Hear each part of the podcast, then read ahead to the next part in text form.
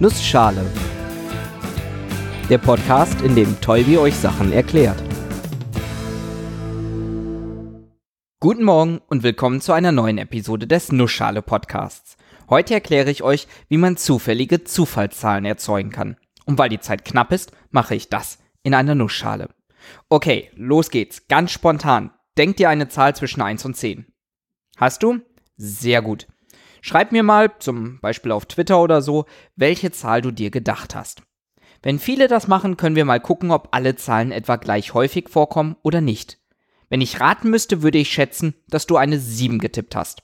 Warum? Weil Menschen extrem schlechte Zufallszahlengeneratoren sind.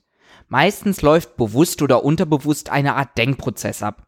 1 und 10? Zu offensichtlich. Die 5 in der Mitte? Na, auch nicht viel besser. Die 3 nehmen bestimmt eh viele, also nehme ich mal die 7. Ich habe mittlerweile einige Verteilungen gesehen, wo jemand viele Leute nach Zufallszahlen zwischen 1 und 10 gefragt hat und fast immer kam die 7 als mit Abstand häufigste Antwort. Schon komisch, oder? Sind das dann wirklich Zufallszahlen? Die beiden intuitiven Antwortmöglichkeiten, ja und nein, sind beide nicht ganz richtig und, naja, auch nicht ganz falsch. Es kommt nämlich drauf an. Zufallszahlen sind Zahlen, die unabhängig voneinander aus einer Wahrscheinlichkeitsverteilung gezogen werden. Eine solche Verteilung haben wir zum Beispiel in der Episode über die Normalverteilung kennengelernt. Bei der Standardnormalverteilung mit Mittelwert 0 und Varianz 1 wird man immer zufällige Zahlen um die 0 herumziehen. Zum Beispiel die 0,5 oder die minus 0,1. Oder manchmal auch genau die 0. Je näher die Zahl an der 0 dran ist, desto wahrscheinlicher ist es, dass sie vorkommt.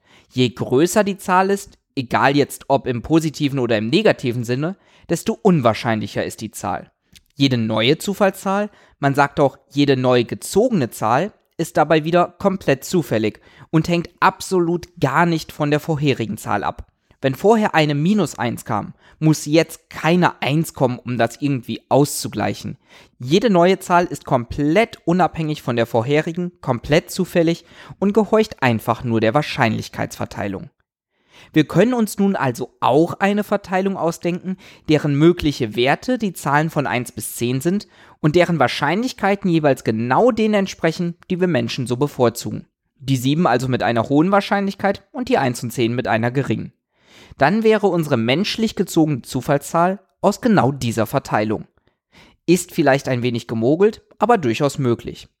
Wesentlich häufiger hat man aber eine viel, viel einfachere Wahrscheinlichkeitsverteilung bei Zufallszahlen. Die Gleichverteilung.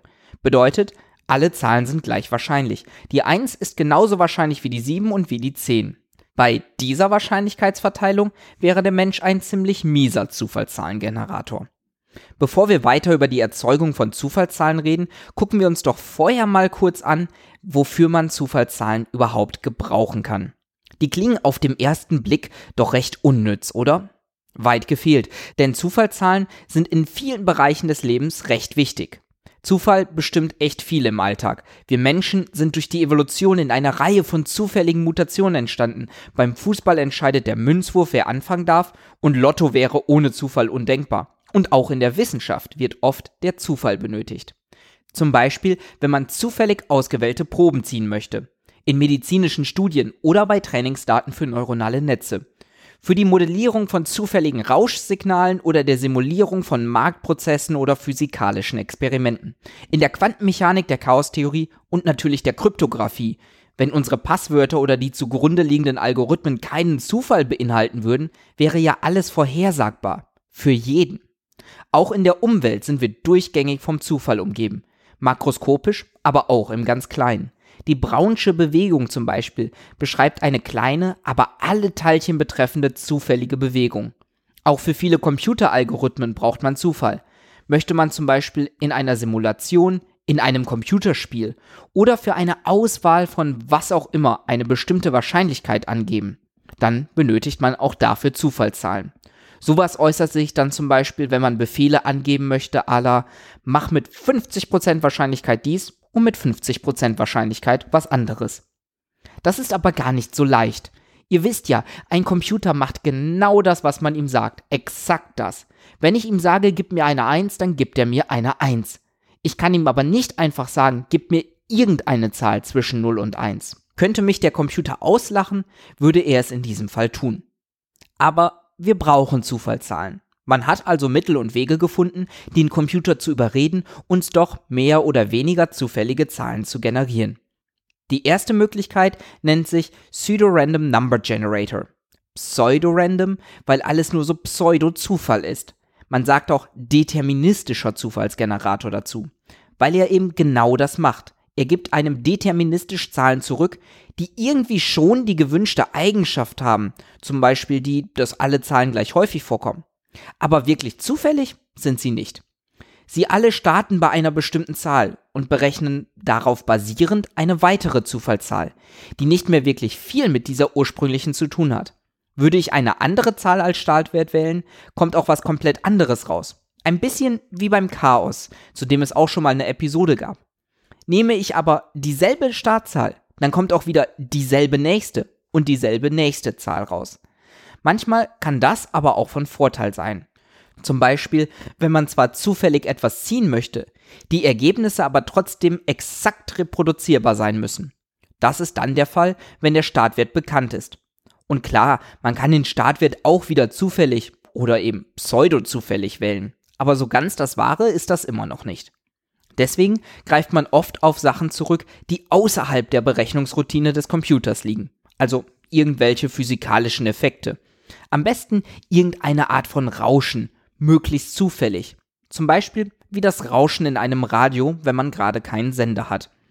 Was man da hört, ist nur das Rauschen der Atmosphäre und das ist mehr oder weniger zufällig genug. Meine Lieblingszufallszahlengenerator Internet-Webseite, und ja, sowas hab ich, das ist random.org. Und die machen das genauso. Die haben einige Radioempfänger in unterschiedlichen Orten auf der Welt und diese sind so eingestellt, dass sie keine normalen Sender empfangen, sondern eben Atmosphärenrauschen. Das nehmen sie auf und produzieren darauf basierend zufällige Nullen und Einsen, die dann an den Nutzer ausgegeben werden. In welcher Form auch immer er das haben möchte.